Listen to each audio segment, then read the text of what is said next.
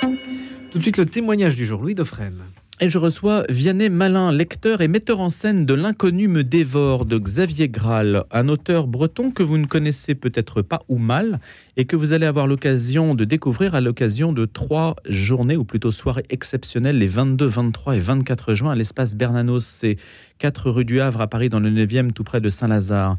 Le testament ardent donc d'un poète breton à ses filles et Vianney Malin va nous le faire découvrir. Il participe donc à cette lecture théâtralisée. Bonjour Vianney Malin. Bonjour Louis, bonjour à tous. C'est assez rare que on fasse, euh, que je consacre d'ailleurs des émissions à des lectures théâtralisées, même à des spectacles en tant que tels. Donc si vous êtes là ce matin, c'est aussi pour nous faire découvrir un poète breton qui était très connu et qui demeure très connu d'un certain public, pas forcément du très grand public. Alors vous avez tout à fait raison, euh, j'allais dire, il est hélas euh, trop oublié aujourd'hui. La, flamme reste entretenue dans quelques contrées lointaines du, du, euh, extrême du Finistère, voilà la, flamme bretonne, puisque c'est une partie de, de, son, de son propos de défendre l'identité bretonne. C'est pas celui-là qui, qui, m'intéresse en particulier, c'est l'homme brûlant de, de foi au message universel. Il est effectivement oublié, alors que dans les années... 60, 70. C'était une personnalité effectivement invitée sur les plateaux de pivot. Enfin voilà, c'était un, écrivain, un essayiste, un, euh, journaliste euh, et, surtout et surtout un poète. Une sorte de dissident aussi un petit peu parce qu'il était à Paris, il a quitté Paris pour retourner en Bretagne et ne jamais revenir dans la capitale. Alors effectivement, dissident, euh, c'est un rebelle. C'est un rebelle. Euh, il est euh, en révolte. alors issu pourtant d'une grande famille bourgeoise. donc son, père était maire de Landivisio. C'était un, son père était un, sioniste, donc adepte de Marc Sangnier. voilà. Mais très rapidement, il, est en rébellion contre contre le monde, contre tout, pouvoir, les institutions et l'institution Église. Euh, voilà, donc c'est un. Pour quelle raison? Pour quelle raison? Alors, euh, essentiellement, ces attaques portent sur le, jansénisme. Le, vous en parliez avec Pascal. C'est une sorte de Blaise Pascal moderne, alors. Absolument. Euh, très, très, très, mais alors, il a, il a un verbe d'une violence, donc d'une attaque. de, ce point de vue-là, beaucoup le rapprochent de, Bernanos, de, Rimbaud. Euh, voilà, c'est euh, sa, poésie nous emmène très loin, mais en même temps, il est, il est rebelle. Et vous avez raison, un matin, il décide de, tout plaquer, d'abandonner le parisianisme, euh, la, vie bourgeoise, matérialiste. Et il repart vivre sur ses, terres natales, donc dans, un petit village. Mais il emmène ses cinq filles et, sa femme un matin comme, ça. comme ça, effectivement. Euh, Né en 1930, mort en 1981, donc une figure récente aujourd'hui, on pourrait dire, hein, ce n'est pas une figure lointaine, c'est-à-dire qu'il a partagé tous les, tous les enjeux, toutes les controverses des débats contemporains. Absolument.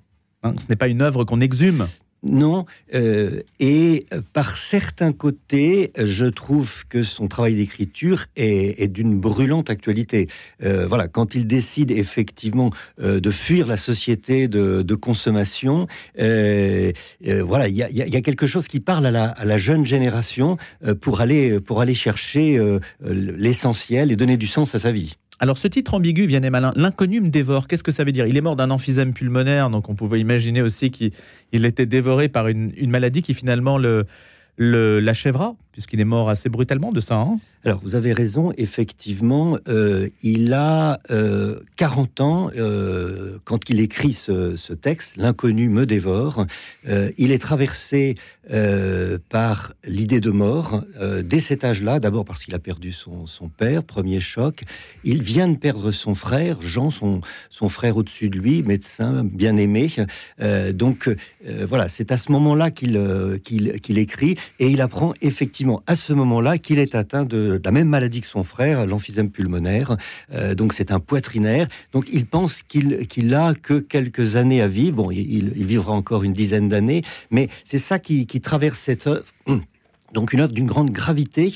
Euh, j'ai dit grave, je n'ai pas dit triste, bien au contraire. Hein. c'est lumineux de, de, joie. Euh, oui, c'est ce que vous dites, hein, lumineux de joie, mais euh, c'est quand même important de le dire parce que son destin ne l'a pas forcément été justement à travers euh, l'angoisse qu'il pouvait nourrir à partir de cette maladie.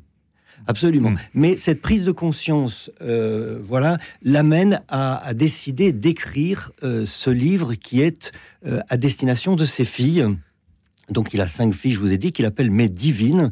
Et donc euh, l'inconnu me dévore. Euh, effectivement, titre euh, ambivalent, je, vous l'accorde, mais dans le creux, euh, le creux de sa vie. Hein. Un journaliste qui lui pose la question, mais qui, êtes-vous? Il dit, je suis un être en creux. Euh, et j'aimerais que le reste de, de ma vie et de mes écrits servent à, remplir ce, creux. Et on découvre très vite que malgré les malgrés, c'est-à-dire toute sa vie, il l'a rempli avec des, des excès dans, dans, tous les sens, euh, ces chers alcools, comment m'en séparer, la drogue, la fête.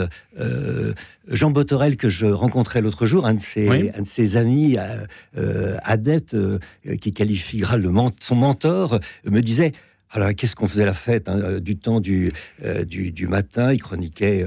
On aurait pu convoquer Jean Botorel ce matin pour parler de Xavier Graal. Absolument. Il faudra le réinviter mhm. puisqu'il travaille en ce moment sur l'édition d'œuvres inédites de, de, Graal hein, chez, chez Bouquin. À quoi bon sortir de l'oubli un livre posthume publié à Quimper en 1984, un texte de famille, héritage laissé aux divines, donc les filles, ainsi que vous l'avez dit, mot emprunté à Saint-Paul-Roux pour surnommer ses filles Catherine, Geneviève, Isabelle, Véronique et Lucie. Donc c'était un testament laissé à ses enfants. C'est ça l'esprit du, livre que vous allez mettre donc en, parole? Absolument, absolument. Donc c'est un défi de la scène. Hein. Racontez-nous quand même, Vianney Malin, comment, comment on met en scène euh, des, comment ça se passe une lecture théâtralisée? C'est pas si simple. Effectivement, c'est un texte euh, euh, intimiste qui adresse à ces cinq filles en leur disant euh, bon, vous aussi, mes enfants, vous allez perdre du temps dans la vie, vous allez prendre des chemins de travers, vous allez aller dans des voies sans issue, vous allez eh bien, je vais aujourd'hui vous faire gagner du temps et vous révéler le, secret, le secret de la vie. Voilà. Et là, il nous emmène dans une euh, dans une élévation de, l'amour infini. Là, objectivement, euh, Louis, c'est un c'est un texte qui, invite dans des dans des cimes, dans des hauteurs que euh, rarement des écrivains peuvent, en tout cas sur cette génération-là, nous nous emmener aussi haut. Alors, du coup, il faut bien comprendre qu'on est dans la transmission. On a un trésor, il veut le transmettre et s'il décide de l'écrire et de le publier, c'est pour aller au-delà, bien sûr, de ces cinq filles. Alors je me suis vraiment mis dans cette position du metteur en scène, et donc j'ai symboliquement euh, découpé le texte en trois voix, euh, trois comédiens qui sont de trois générations différentes. Voilà, Pierre Deveau, euh, la vingtaine, Michel Olivier Michel du, milieu de la vie, et, moi qui assire la troisième voix du haut de mes 60 ans. voilà. Et donc symboliquement, on n'est pas chacun dans, euh, dans un coin euh, au pupitre. Il y, a, il, y a, un travail scénique, euh, chorégraphique de ces trois, de ces trois Graal à trois âges, de ces trois passeurs, et on se passe symboliquement le livre de, de Graal pendant toute la soirée avec une quatrième, une quatrième voix, si je puis dire qui est un, musicien, Jean-Luc Guyard, qui donc est, pianiste, organiste, directeur de, conservatoire, et qui assure toute une improvisation. Et c'est lui qui nous donne le, le ton, le, tempo à chacun de nos textes, parce que quand Graal est en colère ou quand Graal euh, nous, nous, emmène dans l'allégresse, voilà, c'est lui qui donne le, le ton. Vianney Malin, Graal en plus c'est un nom qui résonne, hein, même s'il n'y a pas les deux A, il y a les deux L. Graal, euh, ça a quand même une aujourd'hui une certaine percussion médiatique. On peut le dire. Hein. C'est une force comme nom. On peut le dire. On peut le dire. Euh, Graal, donc vous l'avez compris, il n'est pas enfermé euh, dans son langage, dans la catholicité. Au contraire, euh, il, envoie, il envoie du lourd. Il attaque euh, notre foi en bourgeoisie. il attaque toutes les formes de, pharisianisme qui, qui, perdurent, la, la, bigoterie. Mais il veut revenir à, la source des, premiers chrétiens. J'allais dire à une certaine pureté, mais pas la pureté pour la pureté, pas le jansénisme. donc voilà. Et donc, il s'adresse aussi aux agnostiques et aux athées qui sont en train de rater quelque chose euh, euh, qui, rend tout le, bonheur de la vie. Voilà. il s'adresse à tout le monde. Et ça, donc, c'est euh, dans l'idée. Ce qui est important, c'est que c'est l'idée de la transmission. Ça veut dire qu'aujourd'hui, les personnes qui vont aller voir le spectacle peuvent se dire tiens, je pourrais faire lire Xavier Graal à mes enfants. Ça pourrait être aussi un élément de, de transmission intrafamiliale. Alors, vous avez tout à fait raison d'insister là-dessus. Euh, c'est euh, Pierre Adrian qui, il y a quatre ans, a retrouvé ce, texte et qui l'a édité aux, aux Équateurs. Et, depuis, ce livre, sans aucune publicité, ne, ne fait que d'être réédité, réédité parce que moi, la première fois, euh, quand... Euh, Comment l'avez-vous découvert d'ailleurs C'est un ami, Arnaud Boutéon, qui me l'a donné à, Noël, mmh. voyez, il y a six mois, et euh, immédiatement, je me suis procuré une vingtaine d'exemplaires que j'ai distribués. J'en ai toujours dans mon cartable. Louis, si vous ne l'avez pas lu, j'en ai un exemplaire. Il, ah est, ben, pour vous. il est pour vous. voilà. Mais vous n'êtes pas breton Je ne suis pas breton. Donc effectivement, c'est pas cette, cette défense et illustration, puisqu'il a participé à tous les mouvements identitaires des années 60. Ah, il a écrit La Nation bretonne, que je n'ai pas lu, mais je, je présume que Jean Botorel l'a lu. Oui, oui, absolument. absolument. Donc ça, c'est quand même un, point. Est-ce qu'il est, d'abord très connu en Bretagne? Est-ce qu'il y a des auteurs comme ça? Finalement, enfin, régionaliste, c'est un terme un petit peu limitant par rapport aux propos qu'on est en train de tenir, Vianney Malin, puisque vous nous dites qu'en fait, c'est une pensée universelle. Et comme on parlait de Pascal juste avant, bah, Xavier Graal, c'est peut-être un, finalement sur ce, terrain-là euh, qui se situe hein, sur le fait de parler à tout le monde, quelle que soit l'origine que, que l'on a. Est-ce qu'il est très connu euh, dans le Finistère et, inconnu à Paris encore? Alors, j'ai encore reçu euh, ce week-end une photo d'une amie me montrant une, rue, une rue Xavier Graal. voilà, il n'y a pas que Pont-Aven. voilà, dans, beaucoup effectivement de localités, la, mémoire est entretenue.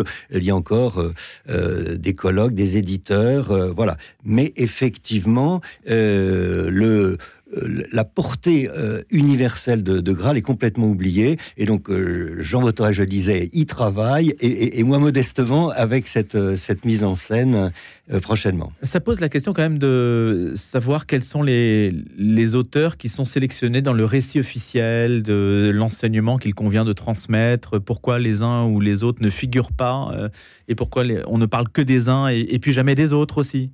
Ça, pose quand même cette question, puisque vous faites un travail en fait de, de, euh, de valorisation d'une mémoire perdue ou oubliée. Là, j'ai pas de réponse à ce qui reste euh, un, mystère. Euh, après, voilà, la vox populi l'emportera peut-être. en tout cas, c'est c'est un texte qui vous prend tellement, tellement au, au trip qui ne peut pas vous laisser euh, euh, indifférent, qui vous, qui vous bouscule. Donc je, suis mais intimement persuadé qu'il ne peut que ressortir. Euh, de, l'oubli, c'est obligatoire. A-t-il été dans les hum, débats, donc vous parliez de l'Église tout à l'heure et, de la leçon en quelque sorte, ou, des, des comment dirais-je, euh, du, regard qu'il pouvait avoir sur une certaine hypocrisie par rapport à la foi. Est-ce que ça, ça, a été travaillé par l'Église? Est-ce qu'il y a une répercussion auprès de, de, penseurs qui ont valorisé la pensée de Xavier Grala? À ma connaissance, pas encore. Ce travail euh, reste à faire.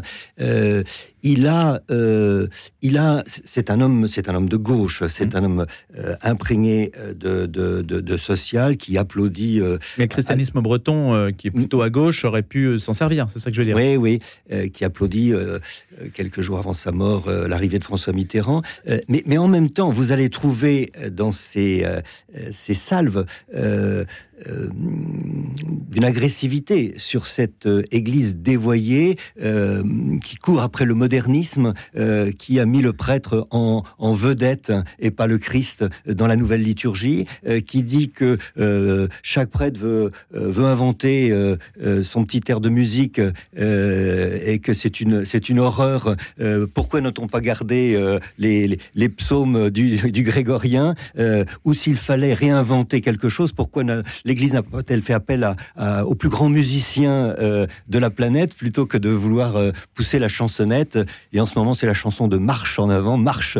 Euh, voilà. Donc il, a une critique esthétique. Oui, très très fort. Il est, il est en quête de, beauté. C'est une ode, c'est une ode à la création.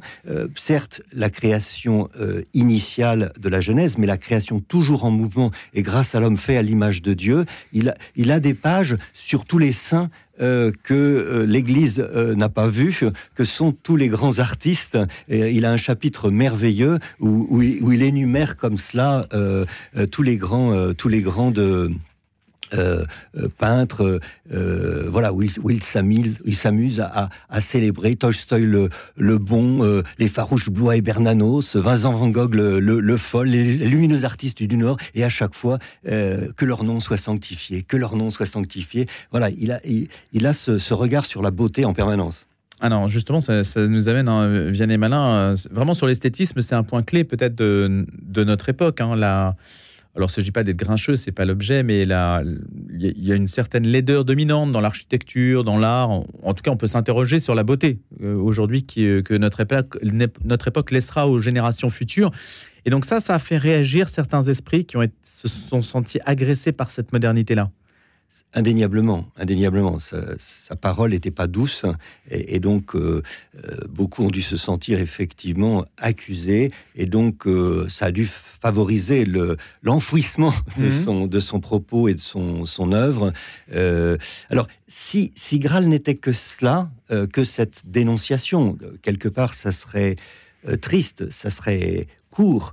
J'insiste mhm. bien pour dire que le, le, cœur du message est est au-delà, euh, et, bien une, pour moi, c'est d'abord et surtout une invitation à, l'allégresse. Ne ratez pas votre vie parce que la vie est allégresse et c'est ça le cœur de son, de son message. C'est pas facile à dire aujourd'hui, allégresse. Euh, non, non, non. Dans les temps euh, qui sont peut-être pas plus durs que les temps d'avant, mais c'est un message qui a plus de difficultés à passer. Quand dans la phrase d'avant, euh, il a dénoncé notre tiédeur bourgeoise, tous les francs-maçons de sacristie, les constipés de la morale, du coup, il a, il a éveillé notre, toute notre attention. Euh, et, ensuite, il nous emmène très loin, on le suit, on le suit. Donc a l'idée d'ardeur, hein, c'est important, d'ardeur dans, la foi et d'ardeur euh, d'incandescence, hein, c'est ça que vous voulez faire passer comme idée, Vianney Malin. Xavier Graal est une sentinelle sur le granit de Bretagne, il prévient des grandes marées, l'inconnu dévore, supporte le mauvais vent. Il est de ces livres qu'on ne laisse jamais s'éloigner, qu'on emporte avec soi comme une lampe tempête. C'est ce que vous écrivez, ce qu'écrit Pierre Adrian qui vous accompagne et qui a contribué donc à la réédition de L'inconnu dévore aux éditions des Équateurs. Donc je rappelle, 22, 23, 24 juin à l'Espace Bernanos, L'inconnu dévore, lecture théâtralisée. Vianney Malin, c'est la première fois que vous vous lancez dans un spectacle de ce type, vous, metteur en scène? Alors, euh, oui et non, de cette importance peut-être, mais il m'est arrivé quand même de m'intéresser, euh, euh, voilà, souvent à des textes inédits ou non, publiés. Donc, j'ai sévi dans d'autres mises en scène, mais, mais ça fait déjà plusieurs années que, je n'avais pas fait ce, travail, mais je me suis senti vraiment appelé, comme je vous le disais.